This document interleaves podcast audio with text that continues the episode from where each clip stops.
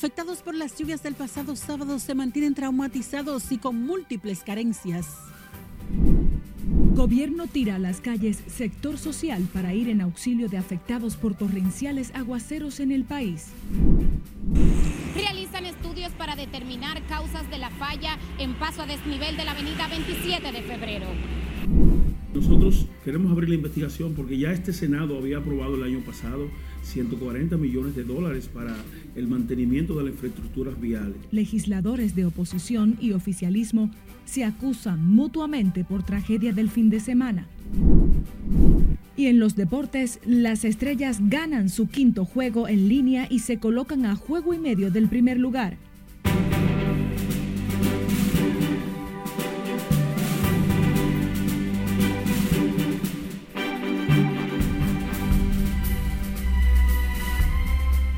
Hola, muy buenas tardes. Muchísimas gracias por sintonizar esta primera emisión de Noticias RNN. Soy María Cristina Rodríguez. Es un honor informarles este 21 de noviembre del 2023.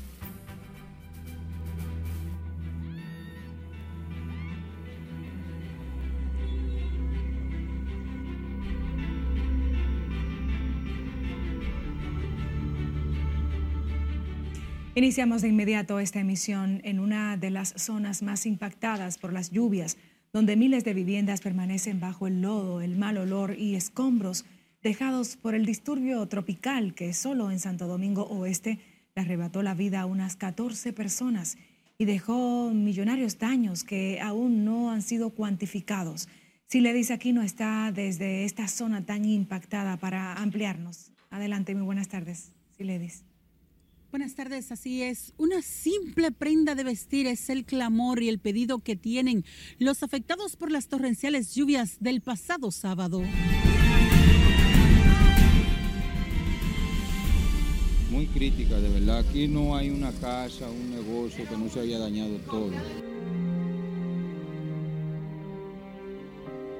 Julio Alcántara ni siquiera ha podido sacar los sucios y mojados colchones de la pequeña casa en la que vive alquilado y el viejo carro en el que se gana la vida también se inundó. Esta casa aquí te entra y adentro, todavía yo no he limpiado los cuartos. Los colchones para sacarlo de ahí tienen que ser rotos. Ahí se volteó todo así del agua. El agua daba como por aquí más o menos. Me daba casi en el cuello.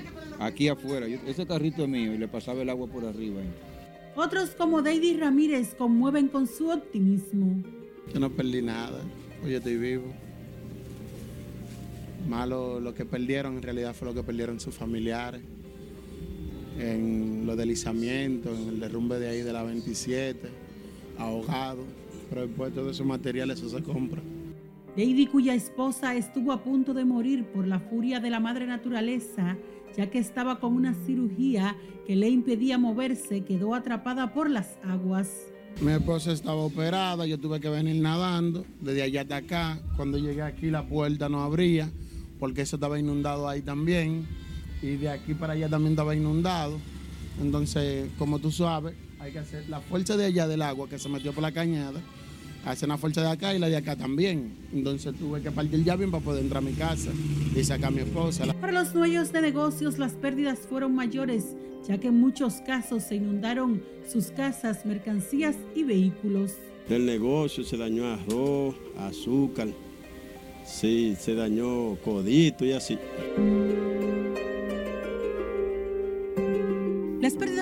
Y económicas han dejado un trauma imborrable en las mentes de los miles de afectados por el disturbio tropical. Por lo son los detalles que les tengo. Ahora retorno con ustedes al set de noticias. Muchísimas gracias. Sí, le dice nos reportando en directo. Organismos de socorro de la provincia Duarte rescataron el cadáver de la psicóloga Rubí Esmarlin Duarte Fabián, reportada como desaparecida desde el pasado domingo cuando el vehículo en el que viajaba fue arrastrado por las aguas del río Yuma. La información fue confirmada este martes por el director regional de la Defensa Civil, Junior Tineo, luego del hallazgo del cuerpo próximo a la comunidad Sabaneta de Arenoso. Duarte Fabián, de 27 años, viajaba junto a su esposo, Félix Abreu, y su cuñada, una, una jipeta por la autovía del Nordeste, próximo al puente sobre el río Yuna.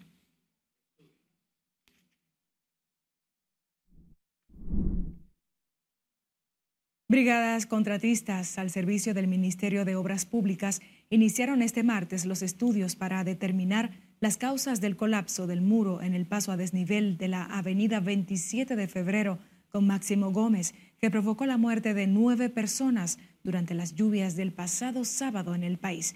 Tenemos a nuestra compañera Liliani Martínez en directo con más información. Muy buenas tardes, Liliani.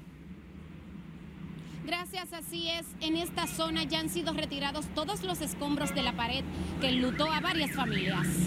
Realmente no sé cuándo, cuándo termine, pero los estudios se terminan hoy.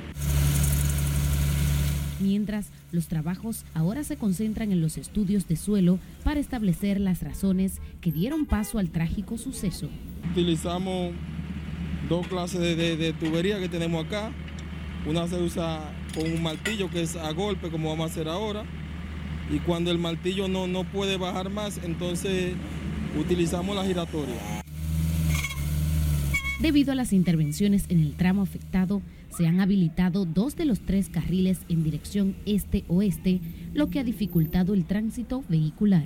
Nosotros estamos contribuyendo con las autoridades, llámese el Intran, llámese DGC, y estamos a la disposición de las autoridades para colaborar eh, lo más que pueda con relación a esta situación que lamentablemente se ha presentado. Tras el fatídico incidente, algunos choferes dijeron sentir temor de transitar por las infraestructuras viales. Un poco caótico, pero dime, tú hay que buscar la vuelta, la manera para poder dar, servicio. Eso lo que tienen es que meterle varillaje como manda. ¿Para qué? Para que esa, eh, eh, esos muros cojan refuerzo y arreglarlo bien porque eso verdaderamente no lo hicieron como tenían que hacerlo. Este tramo del paso a desnivel continuará deshabilitado hasta tanto concluyan los trabajos de las brigadas. Esta es toda la información que tengo. Regreso contigo al set de noticias. Muchísimas gracias, Liliani Martínez, en directo. Miembros del Colegio Dominicano de Ingenieros, Arquitectos y Agrimensores rechazaron este martes la alegada intención del gobierno de contratar consultores internacionales para la evaluación de los túneles elevados y pasos a desnivel en el país a raíz del fatídico colapso de la pared en el paso a desnivel de la avenida 27 de febrero con Máximo Gómez. Los profesionales de la ingeniería aseguran que en el país hay perfiles capacitados para la tarea. Todas las obras que se han hecho en los últimos 30 años, eh, esas esas torres elevadas que se están haciendo. Eso hay que revisarlo. Todas esas escuelas hay que revisarlas. Todos esos hospitales. Aquí hay que hacer una evaluación seria con técnicos dominicanos que los hay, los, habemos muy capacitados para realizar todas esas evaluaciones y todo ese reforzamiento estructural que hay que hacerle a muchas obras. Los ingenieros alegaron que la caída del muro en medio de los aguaceros que causó la muerte a nueve personas el pasado sábado está asociada a problemas de drenaje en gran parte de la ciudad. Indicaron que en los próximos días el CODIA emitirá un comunicado sobre este tema. La oposición política y el oficialismo en el Congreso Nacional se acusan mutuamente de ser los responsables de los muertos por el derrumbe de una pared del paso a desnivel de la Máximo Gómez como consecuencia de los torrenciales aguaceros. Nelson Mateo con los detalles. Ciudadanos comunes se habían quejado de que el paso del nivel de la 27 que colapsó el, el sábado presentaba algunos niveles de deterioro. El mortal deslizamiento de las paredes del paso a desnivel capitalino fue la parte del disluvio del sábado que concentró la atención este martes de diputados y senadores. Iván Lorenzo sometió una resolución para que el Senado abra una investigación sobre los nueve muertos aplastados en el túnel. Y nosotros queremos abrir la investigación porque ya este Senado había aprobado el año pasado 140 millones de dólares para el mantenimiento de las infraestructuras viales. Sin embargo, Nelson Arroyo, vicepresidente del PRM y titular del Indotel, llamó a la oposición a no politizar la tragedia del sábado. Yo pienso que en una situación como esta, y de desgracia nacional, lo menos que debemos concentrarnos en eso, es tomar las medidas hacia el futuro y no tratar de buscar culpables, porque si vamos a dividir culpabilidades, sin lugar a duda que la mayor carga la tiene la oposición. pero denunciar negligencia del gobierno en los más de 24 muertos y otros daños, producto de un mal tiempo anticipado, según la oposición, no se trata de politiquería. Esto aquí no hay culpabilidad de nadie, señores. Aquí ni la Fuerza del Pueblo, ni el PLD, ni el PRM, ninguna fuerza política tiene culpa. Aquí lo que tenemos es que todos juntos dejar la política atrás y comenzar desde hoy a trabajar juntos a donde están todos esos damnificados. Se puede decir que San José de Ocoa, a nivel de vivienda, a nivel de lo que es agricultura, ha tenido una pérdida incalculable. El oficialismo insiste en que es una insensatez buscar culpables y no sumarse a la búsqueda de soluciones al desastre.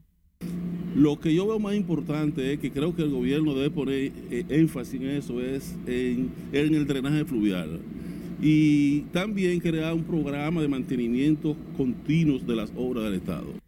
El vicepresidente del PRM, Nelson Arroyo, reconoce sin embargo que hay fallas en este paso a desnivel que vienen con la misma obra inaugurada en el 1999 y que deben ser revisadas. Nelson Mateo, RNN.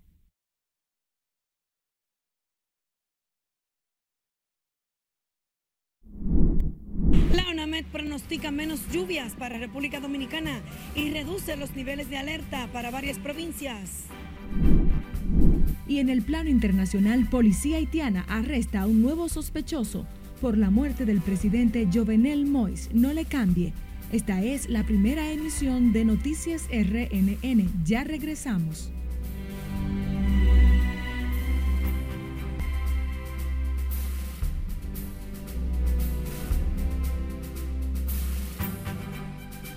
Gracias por continuar en sintonía con nosotros.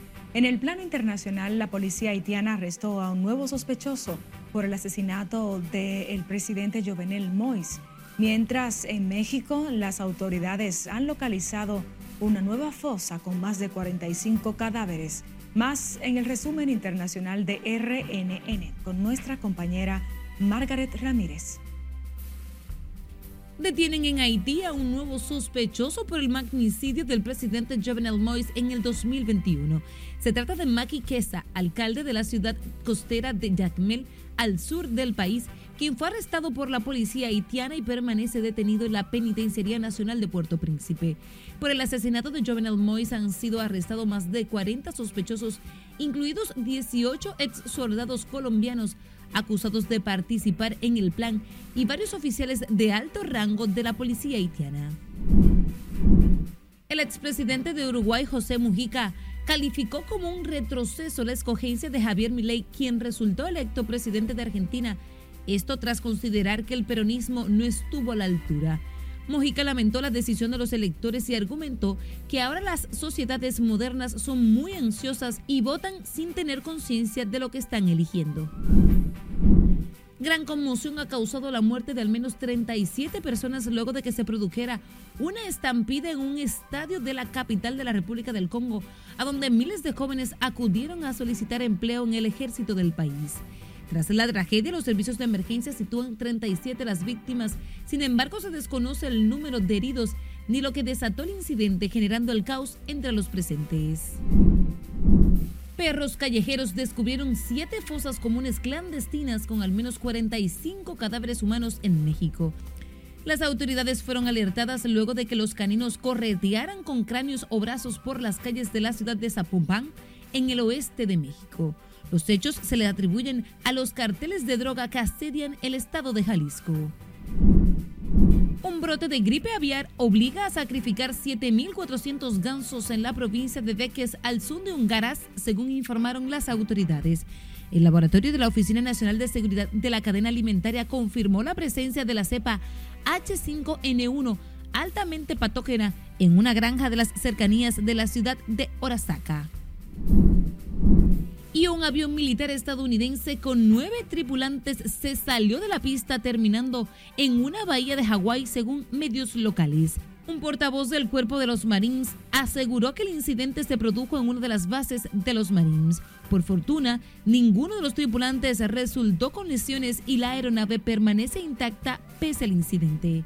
En las internacionales, Margaret Ramírez, RNN.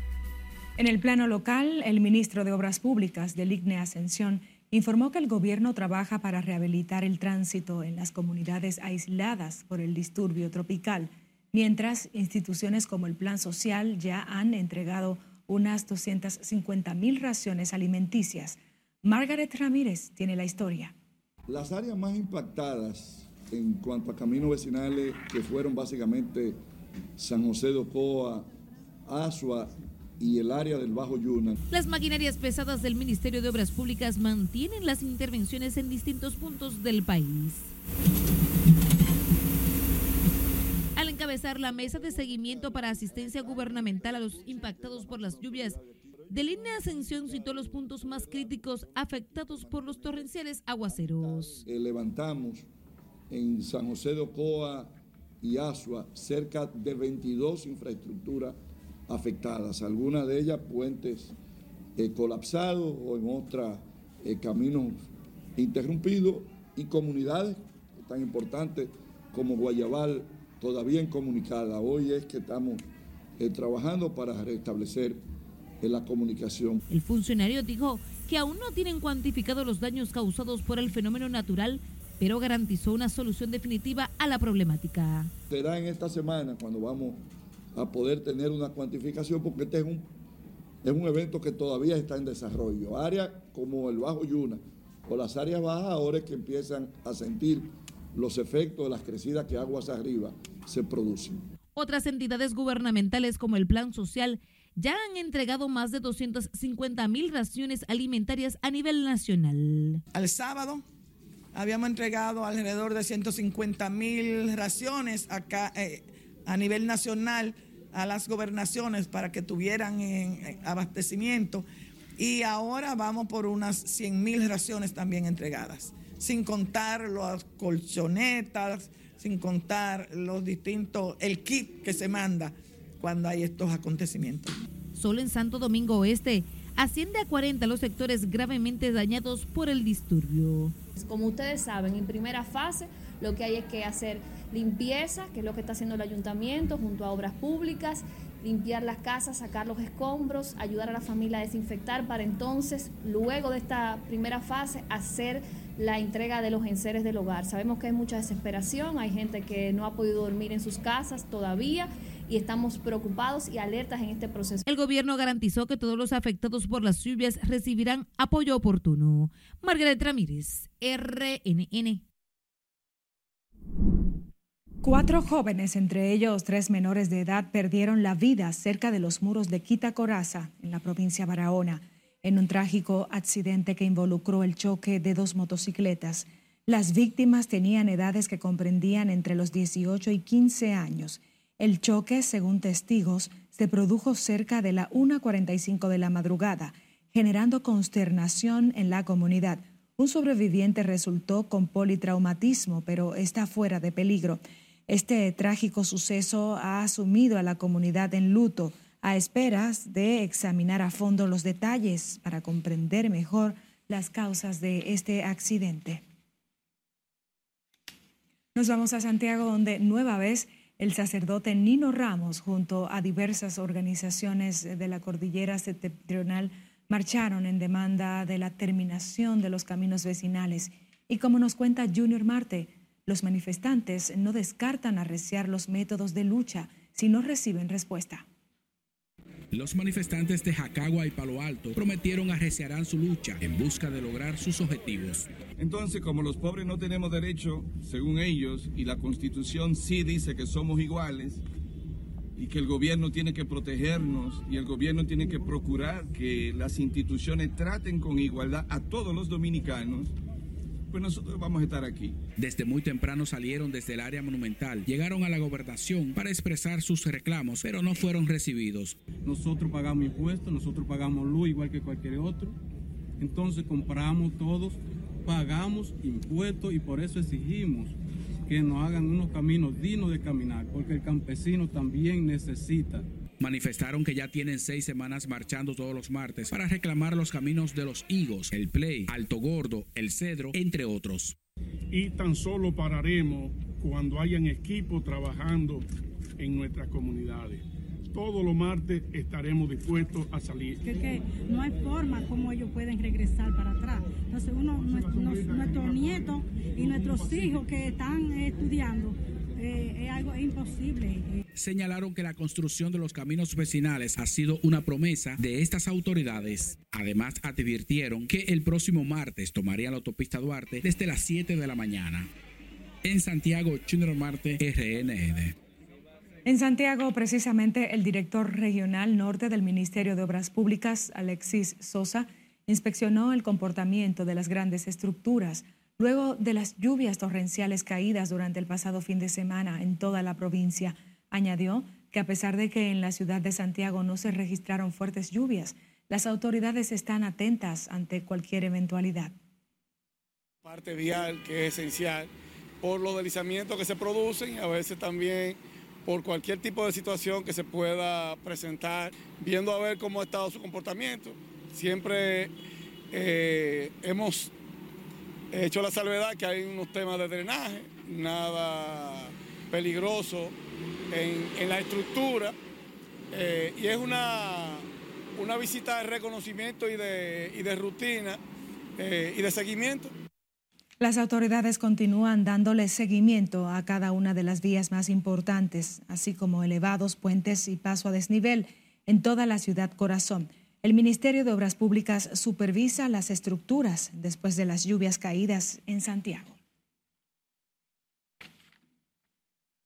Ingenieros de la mesa de cobro del Comité Institucional Codiano reclamaron a las autoridades el pago de deudas por sus servicios como contratistas de obras estatales. Según indicaron, son 107 los contratistas a los que el Estado dominicano les adeuda unos 385 millones de pesos. El apandillamiento de los cinco o seis funcionarios que ha designado el honorable presidente de la República para buscarle solución a la deuda, negándose de una u otra forma a corresponder con la continuidad del Estado dominicano y hacer justicia ante nosotros no nos dejan otro camino que el de radicalizar esta lucha. Los miembros de la comisión advirtieron que de no tener respuesta a sus reclamos, desarrollarán un amplio programa de actividades de protesta de diversas índoles. La secretaria de la Seguridad Social del Partido Fuerza del Pueblo hizo un llamado este martes a las autoridades para que regularicen el pago de subsidio por maternidad y lactancia a trabajadoras que no han recibido dicho beneficio. El titular de ese órgano del partido opositor, Fernando Camaño, explicó que se hacen eco de la preocupación elevada por diversas organizaciones empresariales. Exige a las autoridades del Sistema Nacional de Seguridad Social y al gobierno honrar sin dilación el pago de todos los subsidios pendientes por maternidad y lactancia disponiendo de recursos presupuestarios del gobierno central, hasta tanto el Consejo y la CISARIL diligentemente entreguen los estudios técnicos actuales que se requieren desde hace años para la cuantificación de los recursos que se requieren. Muchas gracias. El año pasado, a través del Ministerio de Hacienda, el Gobierno Central dispensó a la Superintendencia de Salud y Riesgos Laborales la suma extraordinaria de 600 millones de pesos para subsanar los pagos de subsidios registrados por maternidad, enfermedad común y lactancia a raíz de un déficit en el recaudo de los aportes de un 0.36% desde hace más de cinco años. La Oficina Nacional de Meteorología informó este martes que la circulación de un sistema anticiclón reducirá las lluvias significativas en las próximas 48 horas en el país, por lo que la UNAMED reduce los niveles de alerta para varias provincias. Tenemos a Lauri Lamar con más detalles en directo. Muy buenas tardes, Lauri. Buenas tardes. Luego de un trágico fin de semana matizado por torrenciales aguaceros que dejaron a su paso la muerte de más de 20 personas y graves daños a estructuras en distintos puntos del país, se pronostica un patrón meteorológico de menor intensidad para el territorio nacional. Con relación a la vaguada, esta se ha estado alejando de nuestra área de pronóstico. Según la ONAMED, las precipitaciones serán mínimas, por lo que se reducen los niveles de alerta para varias provincias. Las condiciones estarán eh, influenciadas solamente por algunos chubascos de corta duración, aislados, principalmente en las regiones noreste, norte y la cordillera central. La institución meteorológica explica también que las temperaturas continuarán agradables en horas de la mañana y la noche conforme se acerquen las fechas de invierno. La temperatura a medida que se vaya acercando el invierno irán disminuyendo y más cuando el viento se torna del noreste. En consecuencia, hemos visto que en la mañana temprano y en la noche han, bajado algunos grados. Sin embargo, en horas de la tarde, eh, ligeramente calurosa todavía. Aunque las lluvias han cesado, las autoridades llaman a mantener las precauciones en las zonas vulnerables cuyos suelos quedaron saturados y las estructuras afectadas. La Oficina Nacional de Meteorología seguirá modificando los niveles de alerta ante la ocurrencia de crecidas de ríos, arroyos y cañadas, así como deslizamientos de tierra en zonas vulnerables. De mi parte es todo retorno al estudio. Muchísimas gracias Laura y Lamar reportando en directo. Nos vamos a comerciales. Recuerde que usted puede seguir conectado con la Red Nacional de Noticias a través de nuestra página web y de nuestras redes sociales. Quédese con nosotros.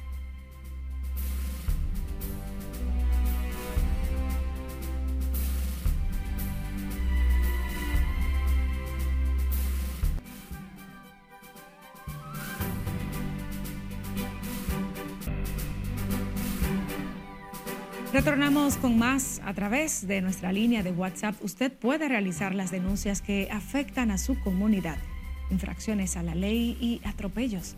A continuación presentamos algunas de ellas en el resumen con nuestro compañero Juan Laurencio. Una cámara de seguridad captó el momento en que antisociales sorprendieron a varios ciudadanos que se encontraban sentados en la acera de un colmado despojándolos de celulares y otras pertenencias. El hecho ocurrió en la calle Francisco Villaespesa con Virgil Díaz, en el Distrito Nacional, a donde los ladrones llegaron a bordo de una motocicleta. Uno se desmontó, cometió el delito, mientras el otro, el que conducía, le esperaba. En otro video que llega a nuestra redacción, muestra el momento en que un hombre le dispara a otro que supuestamente intentaba saltar en el populoso sector de Villajuana. El audiovisual muestra cuando la víctima fue sorprendida por los malhechores que les realizaron varios disparos mientras este sube las escaleras despavorido. Sin embargo, no se tienen más detalles. Eso son abuso de poder. Un accidente de trabajo que pasó el 16 de diciembre de 2017. Un ciudadano denuncia que no ha sido indemnizado por un accidente laboral a seis años de ser impactado por un camión cuando se dirigía a su puesto de trabajo. El denunciante es José Antonio, quien envió un video a la redacción de este canal donde asegura que ha agotado todos los recursos, pero las autoridades desestimaron su caso, pese a quedar con lesiones permanentes en una pierna. Comunitarios de Brisa del Sur, en los Prados de San Luis, denuncian el deterioro de su calle y el cúmulo de aguas negras ante las miradas indiferentes de las autoridades. Los integrantes de la Junta de Vecinos de dicha demarcación aseguran que temen a un brote de dengue debido a las aguas estancadas, puesto que ya se han producido varios casos. Recuerde que usted puede contactarnos a través de nuestras redes sociales y nuestro número de WhatsApp 849-268-5705. Juan Laurencio, RNN. Familiares herederos de los terrenos que ocupa la planta de generación Itabo en Jaina solicitaron la intervención de las autoridades a fin de que les reconozcan el derecho de propiedad. Los supuestos herederos denuncian que la generadora eléctrica mantiene posesión de esos terrenos, usufructuando un bien ajeno. Ya que ellos tienen la posesión del, del terreno, que por lo menos nos indemnicen. Si nos indemnizan a la familia entera, que estamos hablando de más de 150 personas que son herederas de esta propiedad, eh, al día de hoy está tasado en alrededor de 1.466 millones de pesos, que es el valor que al día de hoy le damos. En rueda de prensa, los afectados revelaron que los administradores de la empresa de generación han estado desacatando dos sentencias que los compele al pago o a la entrega de esa propiedad de unos 179 mil metros cuadrados en Jaina, San Cristóbal.